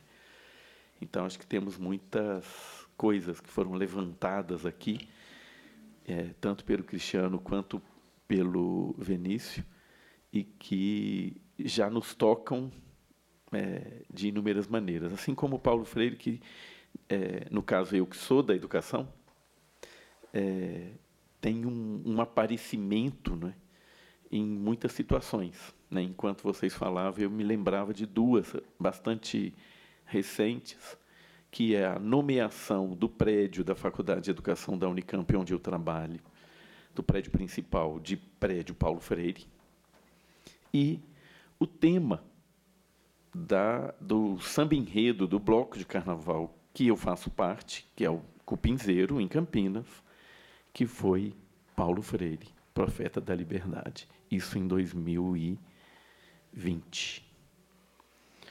É, então, para ver como é que de fato isso, é, esse nome, né, esse pensamento do Paulo Freire emerge e talvez é, emerja mais nesses tempos onde a gente tem uma política concentracionária, para usar uma palavra mais ou menos elegante. Ou seja, de redução de espaços de ou de tentativas de redução de espaços de ganho de voz, ou seja, sistemática insistência no processo de silenciamento, justamente quando o, o movimento inverso, né, que o Cristiano comentou aqui, que é o da planta que enraiza, não é? O movimento inverso começa a acontecer, que é aquilo que de alguma forma vem sendo e foi sendo silenciado por muitas políticas de silenciamento, começam a se fazer florescer. Tá certo? Então acho que é bastante interessante ver como que o Paulo Freire é retomado de maneira tão forte no campo da educação nesses últimos anos. Então, não é mero acaso, digamos assim. Bom, passo com certeza, por favor. Acho que é, é, sabido que um dos, quando Paulo Freire assumiu a Secretaria de Educação no governo Luiz Erondina, na Prefeitura de São Paulo, uh, o, o, grande projeto dele era a utilização da informática né? No, no, na relação entre professor e aluno. E, e, era um projeto embrionário. E foi uma das primeiras coisas que a Luísa Erondina falou. E ela me fez uma pergunta. Ela falou: o que, que seria, o que Paulo Freire estaria pensando hoje em dia? Né? Ela acha que a tecnologia seria uma ferramenta, a principal dele. E foi o que ele bateu nessa tecla, que ele acabou não desenvolvendo esse projeto. Né? Teve alguns núcleos de, de experimentos da, da informática na educação, não só na relação entre aluno e professor, mas entre professores, trocas de experiências e. E, e ele disse que não era um projeto revolucionário. Né? A outra coisa que, que me, chama, me chamou a atenção Paulo Freire é como as pessoas falavam. Ou ele era um marxista cristão ou um cristão marxista. E, e eu me lembro do, do Glauber, quando vai para Karlovari, seu primeiro filme, Barra Vento, e ele conhece Pasolini. E ele volta ao Brasil e fala, conheci um italiano porreta lá. Gay, comunista e católico. Não sei como essas contradições convivem na mesma pessoa, mas acho que eu gostei dele. E depois Glauber faz uma. Ele compara Paulo Freire a Roberto Rossellini. O Rossellini vai para o Brasil nos anos 50 para tentar filmar a geografia da fome de Josué de Castro. Né? Nos anos 50 não tinha internet, a gente sabe disso. Né? Como Roberto Rossellini, um cineasta neorrealista, tem consciência de um livro sobre um estudo sobre a fome no Brasil e no mundo, de um sociólogo pernambucano. Uh, e ele, ele, de alguma maneira, na, na no pensamento febril glauberiano, ele fazia uma relação entre Pasolini, Rossellini e Paulo Freire, e ele próprio, que, de algum momento, tem esse transe de linguagem que se chega a algum lugar ou não, né? Mas eu acredito que Paulo Freire estaria todo estou intuindo, tá? Jogando para o universo. Ele estaria pensando em tecnologia, mas também nos povos originários. Esse vídeo que está aí, que aparece em 16 milímetros, muito bonito, com música andina e com frases de efeito, é uma caricatura do que é Paulo Freire. Ele está ali, na verdade, porque é uma relação crítica com uma visão eurocêntrica, como todos conhecem Paulo Freire e falam para o lugar comum como uma pessoa que só alfabetizava. Né? Que eu acho que já é muito. Né? Eu acho muito.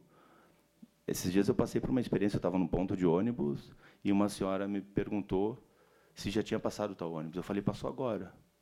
Né? E isso, isso é, a gente está em 2023. Né? Eu passei por essa experiência faz três meses, num ponto de ônibus em São Paulo. E então a questão do, do analfabetismo é uma questão ainda no país e no mundo. Né? É assustador, mas é. Né? Então acho que nunca vai deixar de ser também. Esse material tem 20 minutos.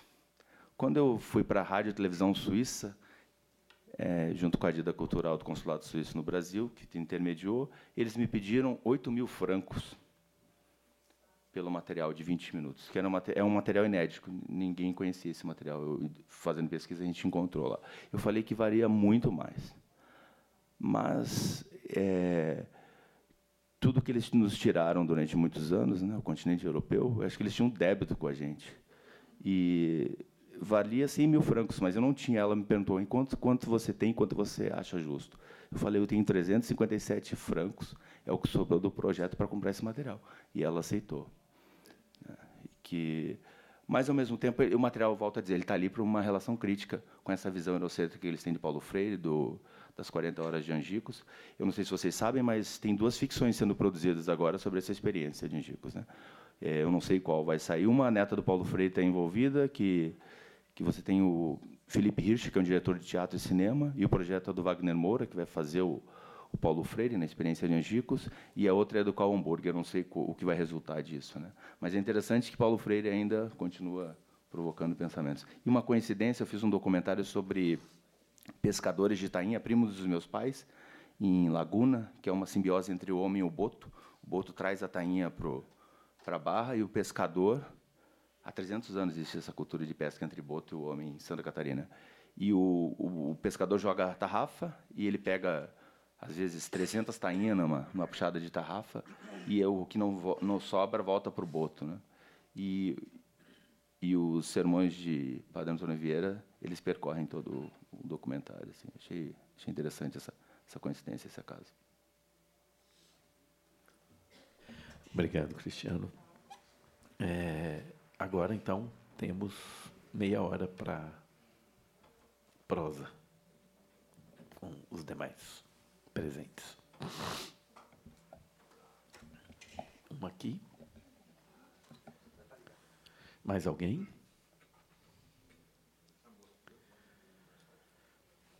Aqui. É o segundo. Pode. Pode começar. Pode. E aí, enquanto isso, mais uma terceira pessoa se inscreve. Uh, primeiramente, bom dia a todos. É, muito obrigado pela palestra. Estava em aula. Na verdade, tava, acabei de matar uma aula na UFOP só para vir para essa palestra, então. Valeu a pena. É, Cristiano Burlan, eu sou um grande fã entusiasta do seu trabalho. Eu não tive o prazer de assistir ainda a mãe, mas eu assim que chegar no canal Brasil já vou assistir. Sempre quando tem alguma, um filme seu na É Tudo Verdade, eu procuro assistir o mais rápido possível. Você se referiu ao Glauber Rocha. É, tem um filme que eu acho lindo do Pasolini que é Evangelho segundo Mateu. E você se referiu ao, ao Pasolini como um cristão. É, desculpa, como você se referiu? Isso. Porque eu acho, eu acho muito interessante essa discrepância do Pasolini quando ele faz esse filme, porque o Pasolini era totalmente anti-clero, era um cara comunista numa Itália, Itália completamente pós-fascismo, e o cara faz um filme lindo sobre Jesus Cristo, que foi inclusive aclamado pelo Vaticano. Se eu não me engano, o Papa naquela época, ele falou assim que o filme era recomendável. E é uma coisa assim completamente é, é discrepante com a sociedade daquela época. Eu não tive o prazer ainda de assistir a Mãe, mas eu já li algumas críticas do seu filme. E muitas das críticas estão é, relevando o fato assim da importância da, da voz aos oprimidos, que é, outrora não tiveram é, voz na sociedade. Eu queria te perguntar, quando necessariamente o Paulo Freire, com base, por exemplo, na pedagogia do oprimido, pode ser implicado na mãe? Aguenta aí. Primeiro, eu queria que você falasse seu nome. Eu sou Benhur Samuel. Obrigado, Benhur. Agora, passar a palavra aqui. É, eu sou Maria do Rosário Caetano, da revista de cinema. Eu fui aluna do Venice na UNB, não é? mas eu conheci Paulo Freire, não por ele, porque ele foi fazer a tese nos Estados Unidos, e, e eu nem sabia quase nada de Paulo Freire no, aos 17, 18 anos. Eu vou contar rapidamente uma, uma historinha aqui. É, eu era estudante universitária e, ao mesmo tempo, eu era professora de primeiro grau. E o meu namorado, na época, era estudante de engenharia agronômica e estava mergulhado no, nos estudos do Paulo Freire sobre reforma agrária. E aí, ah, eu, como dava aula na Ceilândia, uma cidade satélite de Brasília, eu convidei os dois, dois estudantes de engenharia agronômica para fazer uma palestra sobre Paulo Freire na, na Ceilândia. Mas, num domingo, na, as mães foram com alguns filhos para assistir a palestra. E, nós, e eles estavam palestrando lá, e, e eu fiz uma. Quando terminou a palestra, eu fiz uma pergunta para as mães, porque elas moravam no, nos lotes que o governo tinha feito a, a transferência da, da, de uma das maiores favelas de Brasília para essa Ceilândia. Campanha de erradicação das invasões. Brasília Favela chamava invasão. E, e a, a, na frente, e eles falavam muito em horta comunitária, tal e tal.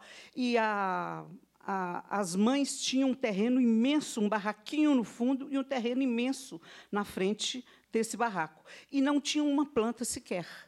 E eu, com a arrogância de uma jovem estudante universitária e professora da Ceilândia, achei que eu podia, com toda a autoridade, questionar: mas por que vocês não fazem hortas comunitárias? Vocês têm esse terreno enorme aqui e tal. E eu causei um mal-estar horrível entre as mães. Elas se sentiram ofendidas pelo meu tom e pela minha pergunta. E, e deu mal-estar. Elas, aí uma delas, a única que quis responder, explicou. Elas esperavam que o governo desse a, o financiamento para fazer a casa de alvenaria definitiva. Então, se elas plantassem ali e o, a construção se iniciasse dali a algumas semanas, ou a um mês, ou dois, três, destruiria toda a horta comunitária. Então, era por isso que elas não faziam. Esse foi o episódio, aquilo causou um imenso constrangimento. Na volta, com os dois engenheiros agrônomos, eles me perguntaram: Você já leu Paulo Freire? Eu falei: Não, nunca li. Ele falou: Então você precisa ler para você entender o que é cultura dialógica, porque você foi uma pessoa assim, se sentindo superior a eles, chegou com a sua arrogância e fez essa acusação a eles. Se você tivesse perguntado, tentando um diálogo com elas, por que, que vocês não fazem, a, a, não plantam horta? Tudo elas diriam, não, por isso, por aquilo, e vocês trocariam ideias. Eu tomei um choque com essa história, e dali em diante, quando o Vinícius volta dos Estados Unidos, depois publica o Educação. Uh, Educação e Cultura, as ideias de Paulo Freire, né, que é a, pela Paz e Terra. Aí eu li o livro. Esse livro foi assim uma revelação para a minha vida, minha formação, como jornalista, eu fui professora também, eu fiz curso normal. E, e, então, eu sempre a educação e a cultura sempre foram os, os motes, né, os, os pontos de ação da minha vida. E aí li também, claro, esse livro novo dele, cadê? Está aqui no meu colo, né, que é esse que ele lançou aqui, que ele já falou, a prática da liberdade para além da alfabetização. Então, é, é, foi muito formador para mim, né, os estudos do Venice, porque também depois eu abandonei o magistério e fui totalmente para o jornalismo e aprendi a ouvir o outro. Né? Acho que o Cristiano falou uma coisa muito bonita. Ele ouvia e escutava. Não é? Então, isso passou a ser. Claro que eu não tenho a, o espírito católico do Paulo Freire, aquela ternura, aquela compreensão. Eu sou é, agnóstica, então isso atrapalha um pouco nessa essa ternura que ele tinha. Mas uh, eu assisti a série inteirinha do Cristiano e eu vou fazer uma pergunta para ele e uma para o Vinícius. Cristiano, você, eu, eu tinha te perguntado por que você não fez um filme que é um, um mecanismo de, não que é óbvio que a televisão tem muito mais poder de difusão. A série está no, no streaming do Sesc, né? mas o cinema, é, como um filme, ele é mais fácil de, de ir para os lugares. E eu penso que você fez um trabalho tão importante que ele merecia um não vai ter que resumir porque são cinco episódios, 50 minutos, e um filme de 90 minutos com as principais ideias contidas ali, para ele circular mais e, e, e, caminhar junto com essas duas ficções que você disse que estão vindo aí com o Carl Hamburger e com o Felipe Eix. Né? Se essa ideia você abandonou ou não. E para o Vinícius, é, Vinícius, eu sempre falo para você, você por ter estudado Paulo Freire na comunicação e na cultura, você ficou marginalizado da área da educação, que é a área mais forte, mais poderosa de todas. A comunicação é também, mas a área da educação, aqui nesse festival, por exemplo, que é o único que abre espaço para a educação, não é? O único festival do país que tem um núcleo voltado para isso, tal.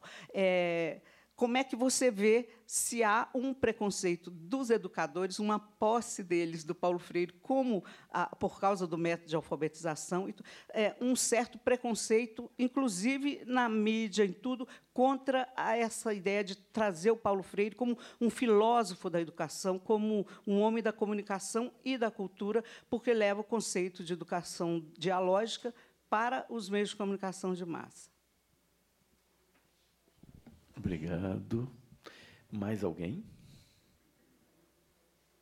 Não? Então, enquanto passo a palavra. Opa!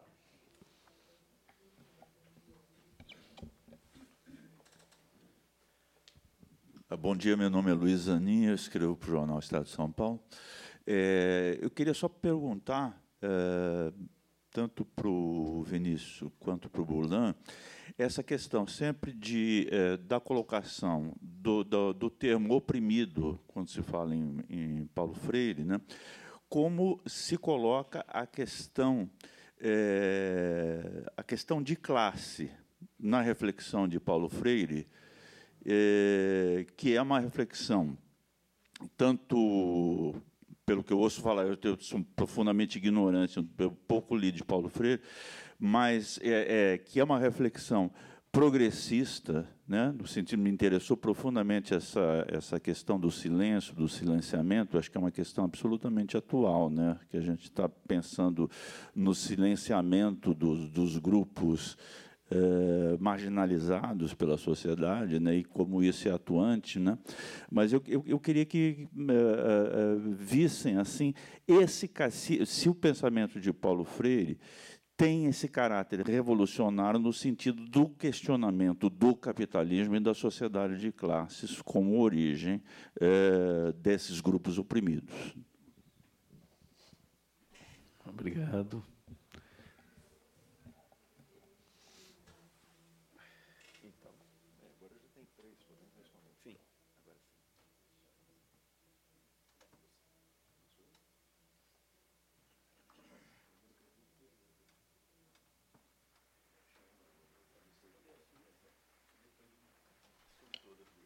Bom, eu vou, vou responder ao Rosário falando de uma surpresa que eu tive e que mostra um pouco a, a isso que você está falando. Eu, quando, quando recebi o convite para vir para cá, eu vi que o pessoal citava é, algumas frases do Paulo Freire de um livro, que é um livro que o Paulo chamava de livros dialogados. Na década, a partir da década de 80, ele começou a fazer os tais livros dialogados. Era mais fácil para ele. Né? E o primeiro sujeito que fez esses livros dialogados com o Paulo foi um, um, um professor é, chamado Sérgio Guimarães, né? e publicou, se não me engano, três livros que chamavam Sobre Educação, Diálogos. Eu estou aqui com o volume 2, original, que é de 1984. Esse livro. Vou chegar o microfone um pouquinho mais perto, só porque tem um Esse livro, agora, chama Educação e Mídia, se não me engano. Né? que é um fato, é, é uma coisa interessante. Um sujeito nesse livro meu mais novo, é, o primeiro capítulo eu, eu chamo, chamei de para ler e entender Paulo Freire. Eu trato de várias questões, questões de tradução, questões de é, coisas originais que não aparecem nos livros traduzidos, parágrafos que faltam, é, traduções que omitem, por exemplo, a expressão cultura do silêncio aparece três vezes, não põe nenhuma, várias coisas. E uma das coisas que eu cito é que um estudioso do Paulo Freire tem que ficar muito atento. Paulo morreu em 1997. Depois que ele morreu, a viúva dele, Nita Freire, é, colecionou é, vários textos de Paulo, falas que eu mesmo contribuí com uma deles sobre Amilcar Cabral, que, que foi uma palestra que ele fez na UNB, enfim. Mas começaram a aparecer, depois que ele morreu, além dos livros que foram editados pela viúva, várias coisas que eu, por exemplo, às vezes até duvido que sejam realmente Paulo Freire. Então acho que tem que ter muito cuidado. A outra coisa é que livros que existiam quando Paulo estava vivo começaram a aparecer com títulos completamente diferentes. Então eu mesmo caí nessa. Eu comprava um livro quando eu disse, mas esse livro aqui. E este é um caso. É que é, é, esse diálogo que chamava sobre educação agora chama educação e mídia é uma decisão da editora, certo? O conteúdo é o mesmo. Pode acrescentar alguma coisa que, evidentemente, não é do Paulo, é do Sérgio. Mas eu estou falando isso tudo para introduzir a seguinte questão. Eu não me lembrava, e só vi isso agora, porque eu vi no material aqui as citações desse livro Educação e Mídia, que é este livro, na verdade, que quando Paulo fala pela primeira vez da questão dos meios de comunicação, ele remete para o meu primeiro livro, que é sobre ele. Está aqui, tem uma nota de rodapé, na página 40. Eu não me lembrava disso. Só que esse livro ninguém sabe que ele existe. Né? Então eu acho que é um exemplo. Eu não sei se na edição nova, que eu não tenho, estou até curioso para ver, eu vou atrás, mas eu vi isso agora, quando eu estava vindo para cá. Se na edição nova, que mudou de título e tem outra capa, tal, tal, tal, tal, continua a referência. Porque na primeira resposta que o Paulo dá, tem uma nota que remete para o meu livro.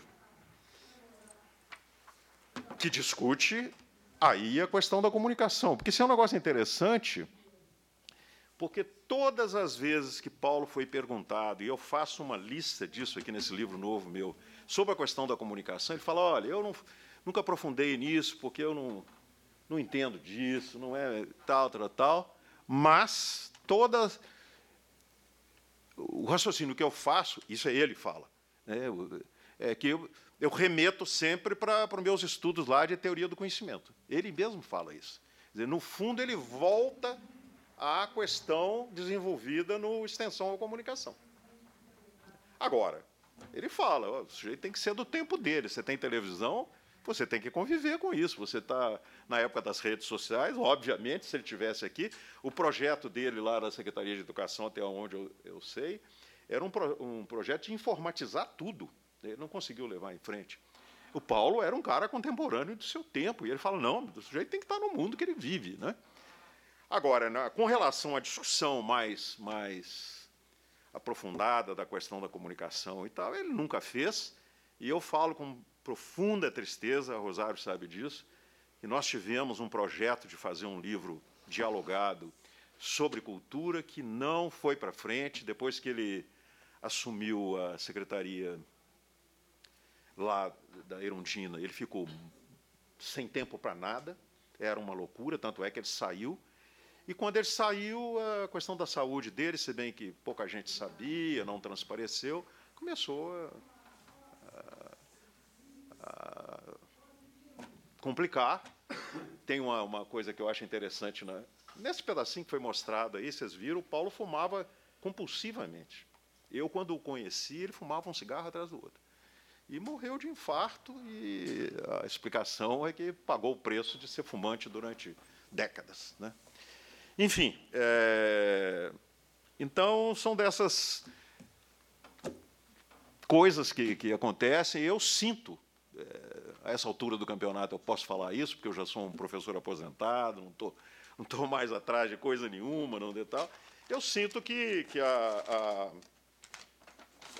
vamos dizer assim, na, na, nas faculdades de comunicação, a, a, as faculdades de educação, né, é, é, até onde eu sei, esse, é, esse esforço de entender a colaboração do Paulo para outras áreas, talvez não chegue lá, porque não tem interesse, talvez. Né? Mas, por exemplo, agora, nessa discussão sobre comunicação e mídia, etc., talvez pudesse ir lá para algumas. Para, enfim, pudesse ajudar a refletir e tal. Não sei, quem sabe que chega lá. A autêntica certamente ficaria feliz porque venderia o livro. Né? Não sei. Enfim. Agora, Zanin, o Paulo, é... o primeiro livro dele que ele usa o conceito de classe é Pedagogia do Oprimido. Mas quando ele vai para o Conselho Mundial de Igrejas e, e de lá ele começa a trabalhar na África, ele encontra um cara que ele falou várias vezes que, que admirava muito e tinha um projeto de escrever um livro sobre ele, que é Amilcar Cabral.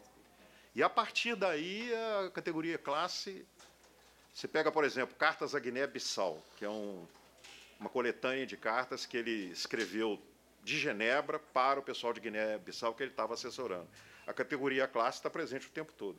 E tem, inclusive, uma dessas cartas que ele, na época, achou que não, não dá para publicar, foi publicada depois num outro livro, que é um livro dialogado com o Faundes, que é um latino-americano, que eu não me lembro agora se é chileno, não me lembro, mas trabalhava também lá no Conselho Mundial de Igrejas, e eu não vou lembrar agora o nome do livro, que essa carta aparece lá, que é uma dessas cartas. Então, se você juntar essas cartas todas, tá, eu tenho aqui nesse livro um capítulo que chama Do Diálogo, da Violência e da Libertação em Paulo Freire. É, no dia, num desses aí, que eu não me lembro também mais agora qual dos três que é, eu insisto nessa questão da classe. Né? O Paulo, a partir de um determinado momento, ele passou a usar a categoria classe. Né? É, o que não é, o que não, por exemplo, educação com prática da liberdade, essa categoria não existe. Né? E antes disso também não. Mas a partir da pedagogia do oprimido e, sobretudo, depois do contato, é, aí o mais importante é não só, mas a, a Milka Cabral ele passa a usar a categoria classe como uma categoria explicativa. Né? O Fanon também? Fanon, eu tenho um capítulo no livro sobre o, a, o contato do Paulo Freire com o Fanon. Foi bom você ter me lembrado. Sim, sim. Se bem que do Fanon o Paulo aproveita mais o Fanon psiquiatra, né? porque o Fanon é, também era um cara muito preocupado com, com a reação dos oprimidos. Né? No caso dele, a reação da população colonizada, né? sobretudo na Argélia. E, e, e, e, ele usa, ele usa até metafórica. A, a, a dedicatória da pedagogia do oprimido é uma metáfora do título dos condenados da terra, né? embora não explicitamente, mas é. E eu fiz aí um, um levantamento de todas as, as citações é, que o Paulo faz do Fanon, porque eu argumento que Paulo foi o primeiro intelectual importante brasileiro que não só leu, como passou a usar o pensamento de François Fanon. Né? Então, sim, obrigado por você ter me lembrado. Eu acho que é isso, né? Falei demais, desculpa aí. Imagina, obrigado, Benício. Cristiano? Qual é o teu nome mesmo? Bem, é, você não a moça do Canal Brasil já foi embora. Você não precisa esperar estrear no Canal Brasil, eu posso passar o link, tá? Isso não é, pira, é compartilhamento, né? não é o Homem-Aranha. Então, qualquer pessoa que queira ver qualquer trabalho que eu realizei, disponibilizo com, com muito gosto. Uh, eu acho que todo eu, eu vou te falar o seguinte, tem a ver com fé. E olha que eu sou agnóstico, niilista, iconoclasta e corintiano, mas isso me torna uma pessoa com fé. Não sei em que, mas eu tenho fé. Mas é uma fé, é uma fé anterior à própria fé. Até vou fazer um jabá aqui às 17 horas hoje passa um documentário que é do Sesc TV também, é Antunes Filhos do Coração para o Olho, que é um documentário sobre o diretor, encenador paulista, da relação dele com o cinema, sobre o filme Compasso de Espera e 16 teleteatros que ele produziu para a TV Cultura. E o Compasso de Espera, o protagonista é Osósimo Bobo, e os negativos dos, que sobraram no filme é Antunes cede para Zósimo, que realiza seu primeiro curta-metragem. Então, às 17 horas. Essa frase, a fé anterior à fé, para mim, ela, de alguma maneira, ela atravessa o trabalho de Paulo Freire. E eu acho que sempre que a gente falar sobre a reação do oprimido ao opressor, a gente está falando de Paulo Freire, a gente está falando de Franz Fanon, a gente está falando de todas as pessoas que, de alguma maneira, reagiram à violência. Né? E, no caso do Mãe, a gente está falando de violência de Estado, né? da letalidade do Estado.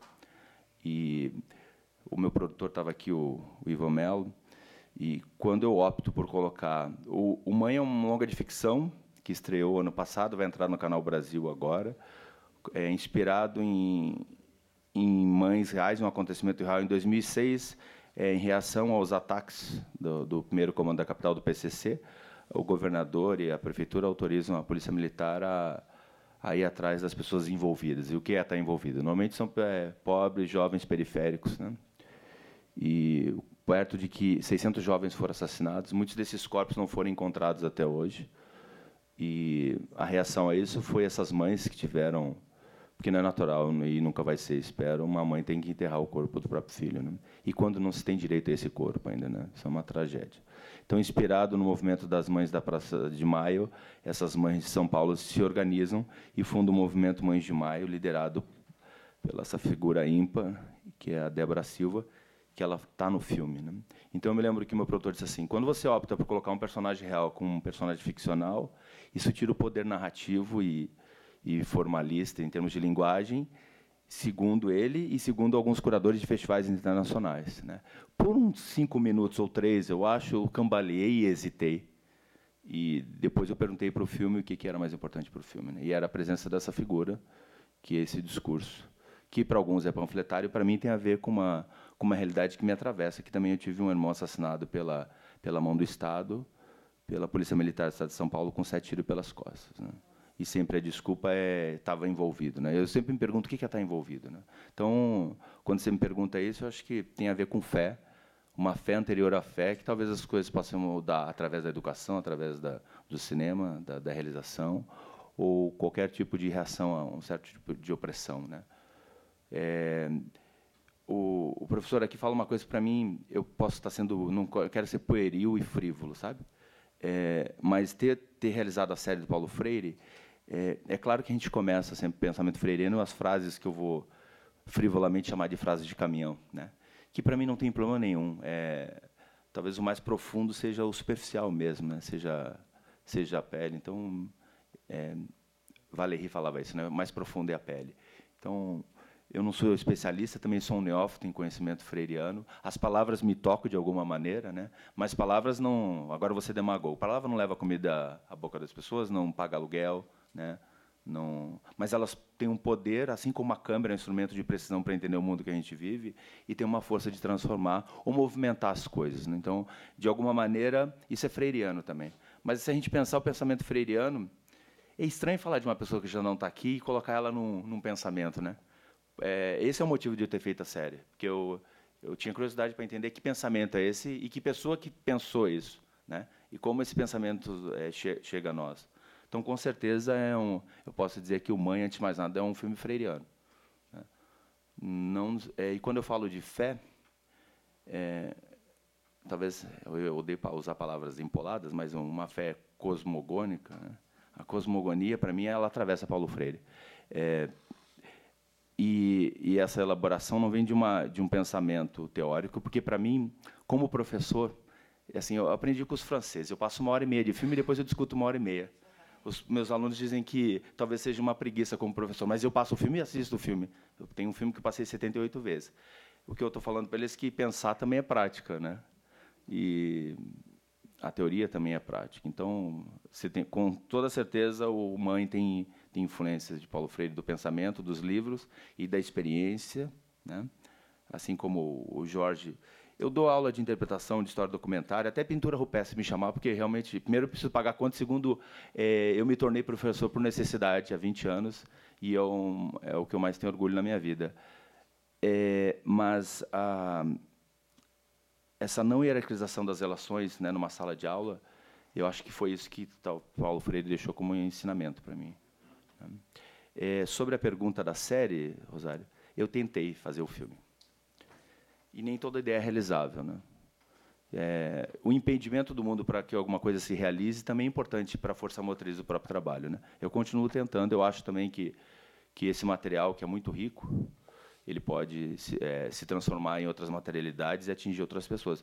Mas eu tenho, eu acho que o, o, a série ele atinge muitas pessoas, né? Eu posso dizer que é minha Ana Júlia, sabe a Ana Júlia, a música dos Los Hermanos? É o trabalho que eu realizei que mais foi visto, debatido e discutido e que teve reações a ele. Né? Então, acho que ele, ele chegou onde ele poderia. Mas eu ainda continuo tentando fazer uma longa-metragem de documentário para rodar festivais e, e mundo afora.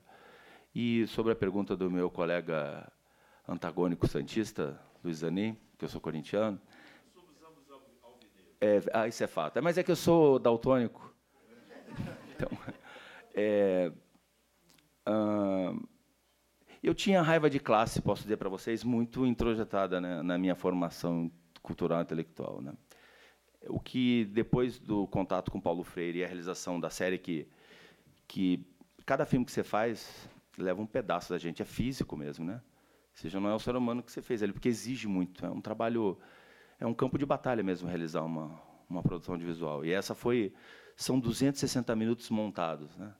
É o maior trabalho já filmado, editado, montado por mim e para minha equipe. Então, me deixou um buraco, né, física e mentalmente dentro de mim. É, mas essa raiva de classe talvez ela tenha sido transformada. Não é de um dia para o outro, né? É, e também perceber que a violência, o ódio e a raiva conserva, né?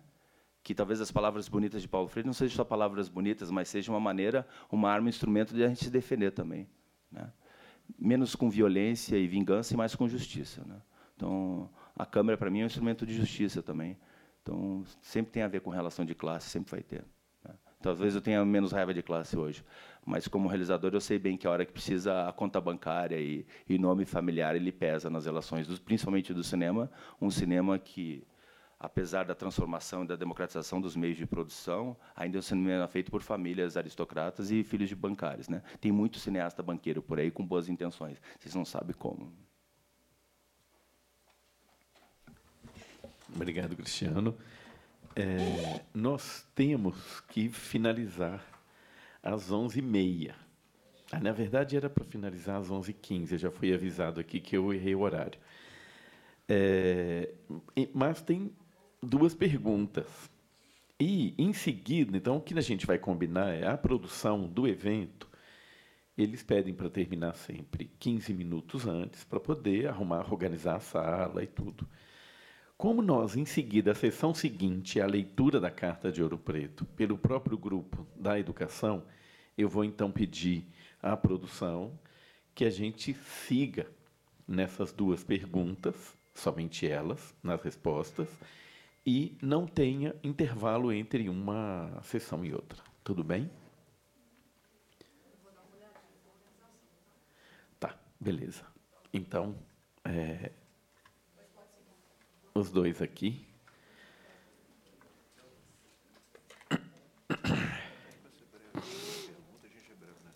Uhum.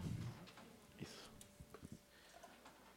Eu vou pedir para você. Curtinha passar o microfone para esse essa pessoa ah, grisalha logo conheço. atrás de você que você conhece bastante, que ele tinha pedido antes. Ah.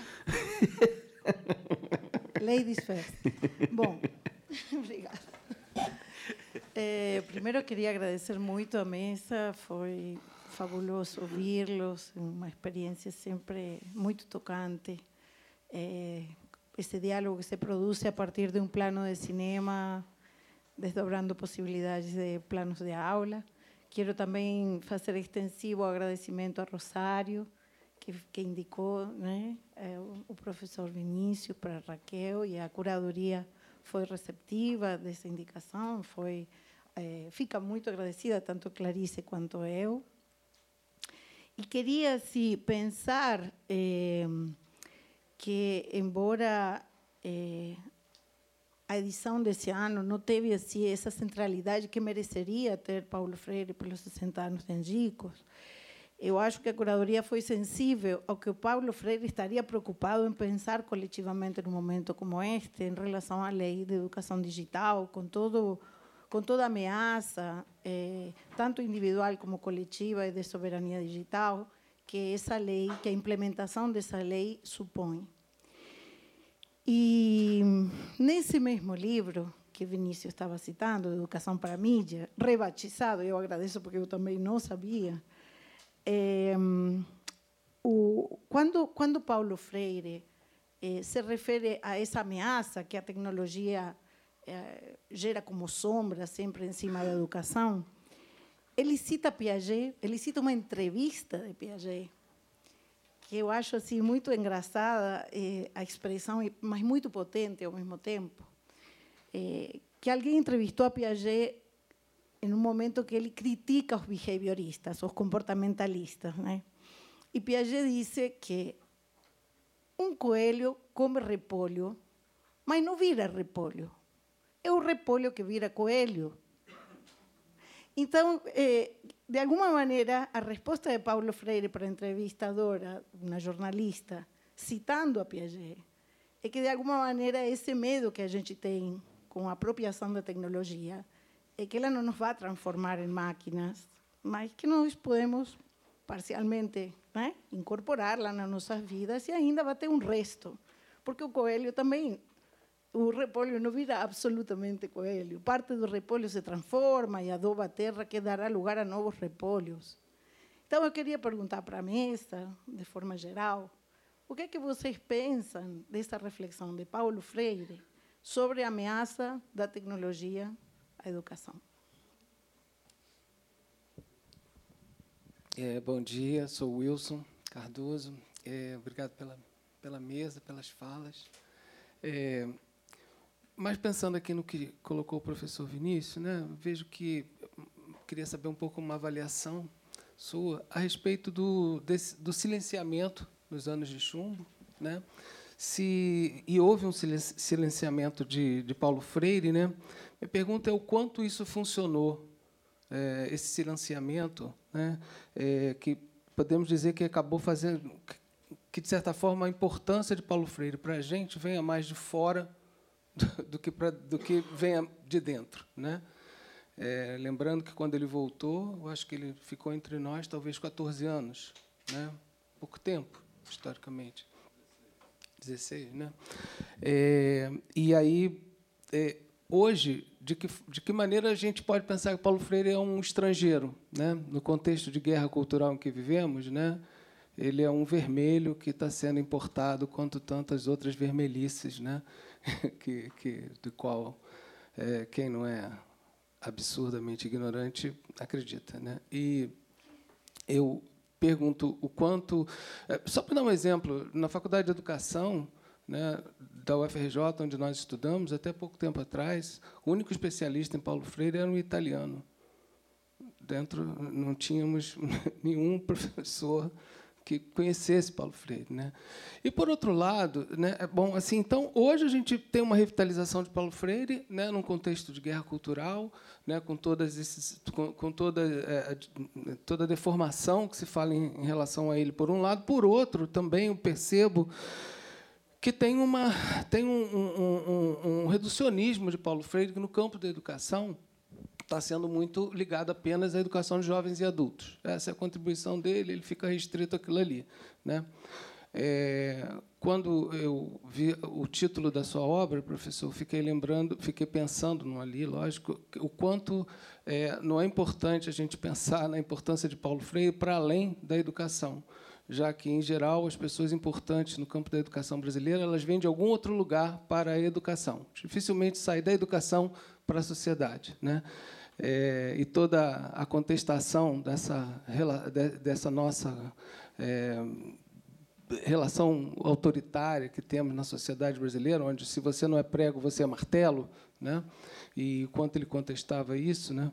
É, não pode ser importante para além da educação, né?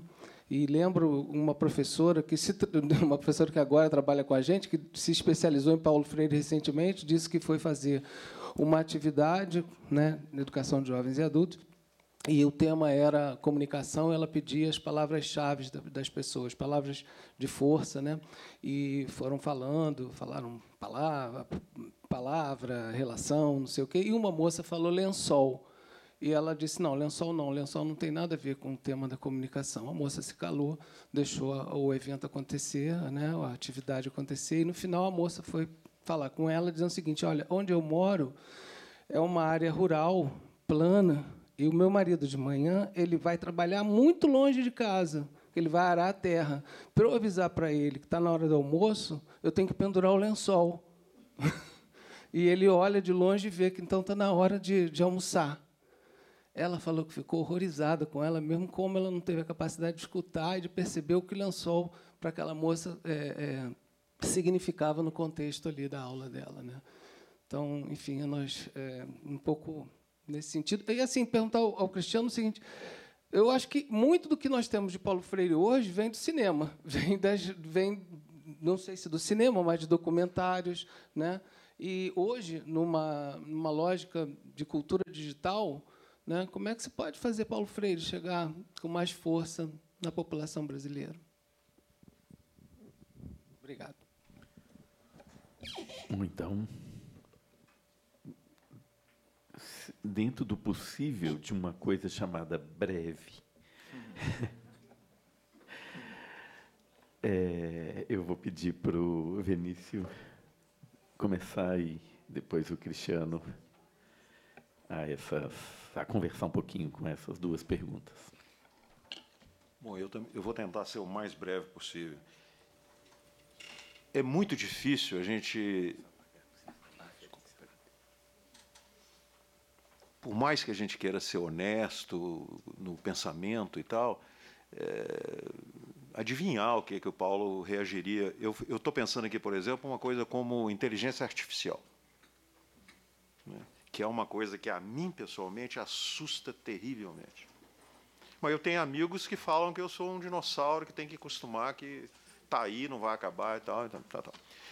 Mas é, eu acho o seguinte: é, uma das frases que vocês selecionaram aí para que, que, o Paulo Freire lá nessa conversa com o Sérgio fala aquele negócio, precisa saber quem é que controla, né, quem é que... essas perguntas são eternas. Você tem que responder essas perguntas. Né? Eu não sei. Tem, tem uma coisa do, do, do, Paulo que, que eu me permito não concordar, porque ele fala tecnologia nessas respostas aí. Eu não reli tudo agora, porque é coisa que eu já tinha passado algum tempo atrás. Mas ele fala tecnologia não, não é nem boa nem ruim. A tecnologia não tem um lugar que ele fala isso. Depende de como é que usa e tal. Tem tecnologias. Tem um livro famoso do Raymond Williams, aquele pensador inglês que morreu cedo, aliás que ele mostra como, ao contrário, a tecnologia é historicamente datada e sim tem. Né? Então, enfim, eu acho, eu não sei, é muito complicado. Né? E nós estamos num momento, se bem que todas, todas as épocas, as pessoas falam que é, é época de transição e tal, mas eu acho que nós estamos num momento de mudança muito acelerada, muito acelerada. Eu sinto isso em termos geracional. Né? Eu tenho netos e é, vejo isso. É, então, eu não sei. Agora, Wilson, eu concordo inteiramente com você. Eu, eu, eu, eu, por circunstâncias da vida, eu estudei, eu fiz mestrado, doutorado, tal, fora do Brasil, é, nos Estados Unidos. E eu acho que, nesse sentido, o exílio projetou Paulo Freire. Né? A tentativa de silenciá-lo aqui tornou um, um pensador universal, porque ele ganhou a América Latina na experiência chilena, por causa do o que era o Chile na época que ele foi lá. Né? O Chile até o início de Allende, depois acabou tudo, mas era um, era um local de, de convergência Né? Eu, quando era estudante de sociologia, eu queria ir para Claxo, a sede era no Chile. E teve, tive vários, eu não consegui, mas teve vários colegas meus aqui da UFMG que foram. Então, dali ele, ele teve uma, começou a publicar em espanhol. Né? Pedagogia do Oprimido foi publicado primeiro em inglês, depois no Uruguai e só em 74 no Brasil. Então, é, e quando Paulo é, vai para o Conselho Mundial de Igrejas, passando antes, que é bom lembrar, por dois semestres na Universidade de Harvard. Aliás, no, no, no, no primeiro episódio, é, o, o, o Lute omite, ele pula direto da, da, da, do Chile para Genebra. Não foi. Inclusive, Paulo ficou em dúvida. Ele ficou em dúvida se ele ficava em Harvard, que ele tinha um convite para ficar, ou se ele aceitava o convite da, de Genebra. A família já estava sacrificada, tá? eu não quero estender.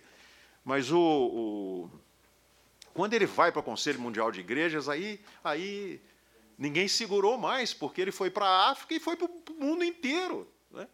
Foi para o mundo inteiro. Na época que eu li a, a Pedagogia do Oprimido, eu li primeiro em inglês, porque eu estava estudando nos Estados Unidos, eu lembro que eu comprei, já era assim a 28 edição. Eu falei, pô, eu não, nunca ouvi falar nesse negócio. E o livro já estava, tá entendendo? Porque nos Estados Unidos tem um esquema universitário. Né? Se o livro começa a ser usado como um livro texto, as editoras e toda a biblioteca tem que ter e tal. Então, o negócio é um, Então, eu acho que o, o, o, o, Paulo, eu concordo inteiramente com você. O Paulo, ele, ele, na verdade, a impressão que eu sempre tive é que ele chegou de fora para cá.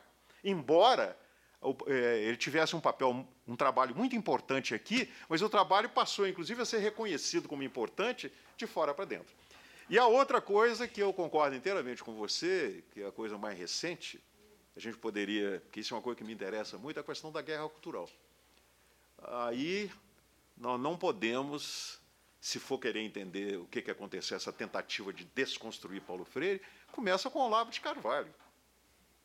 Isso aí é, é, tem, um, tem um texto que foi publicado numa revista que chama Políticas Culturais, vocês devem conhecer, da UFBA, Universidade Federal da Bahia, tem um dossiê sobre cultura, guerras culturais. E tem um artigo de dois professores, que eu não me lembro da, da onde são aqui agora, não me lembro da onde são, mas é um artigo que é, chama A Tentativa de Destruição de Paulo Freire, uma coisa assim. Então, eles, eles retomam os textos de Olavo de Carvalho que vão tentando desconstruir dentro da ideia do marxismo cultural, que é do Michael Minicino e tal.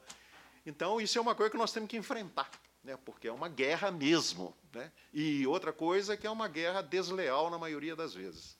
Porque, por exemplo, o combate a Paulo Freire, e aqui eu falo porque eu estou mexendo com essas questões, é uma coisa que eu estou interessado, é, esse pessoal que, que tenta destruir Paulo Freire, em geral, ou cita erroneamente ou cita inapropriadamente. Né? Não conhecem, de fato. É, é, é, um combate e não importa a forma. Né? Então, é. Enfim. Desculpa, eu demorei de novo. É, eu acredito, pelo pouco que eu conheço, que para Paulo a tecnologia era um meio, não era um fim. E hipoteticamente, hoje eu acho que ele teria Twitter e seria um influencer muito com muita capacidade de influenciar muita gente. E sobre a tecnologia, é, a possibilidade de, de é difusão. Esse trabalho que a Rede Kino faz, eu acho que a internet a gente não entendeu o poder dela ainda e usar o cinema, o audiovisual como como ferramenta de educação, seja na no, no primário, no na, na, na pré-infância, na universidade, em todos os lugares possíveis. O, eu acredito, tenho fé que o cinema audiovisual ainda é um, um instrumento de, de educação política, sociológica, humanista, antes de mais nada. Bom, muitíssimo obrigado, Cristiano, Vinícius. Eu agradeço a compreensão de todos por a gente ter esticado um pouquinho o horário, para a gente dar conta aqui dessa desse interesse né, tão genuíno e tão intenso por esse pensador, né, Paulo Freire. Bom, é, então eu dou por encerrada essa sessão e passo à sessão seguinte, lembrando que ao meio-dia tem uma sessão de cinema aqui no cinema aqui embaixo, dos filmes selecionados pela, pelas inscrições, através de inscrições realizadas na Mostra Quino deste ano. E às 17 tem o Antunes Filho. E às 17 tem o filme do Cristiano Antunes Filho, aqui mesmo, aqui mesmo. nesse mesmo cinema. Ok? Então, dou por encerrada a sessão. Muitíssimo obrigado.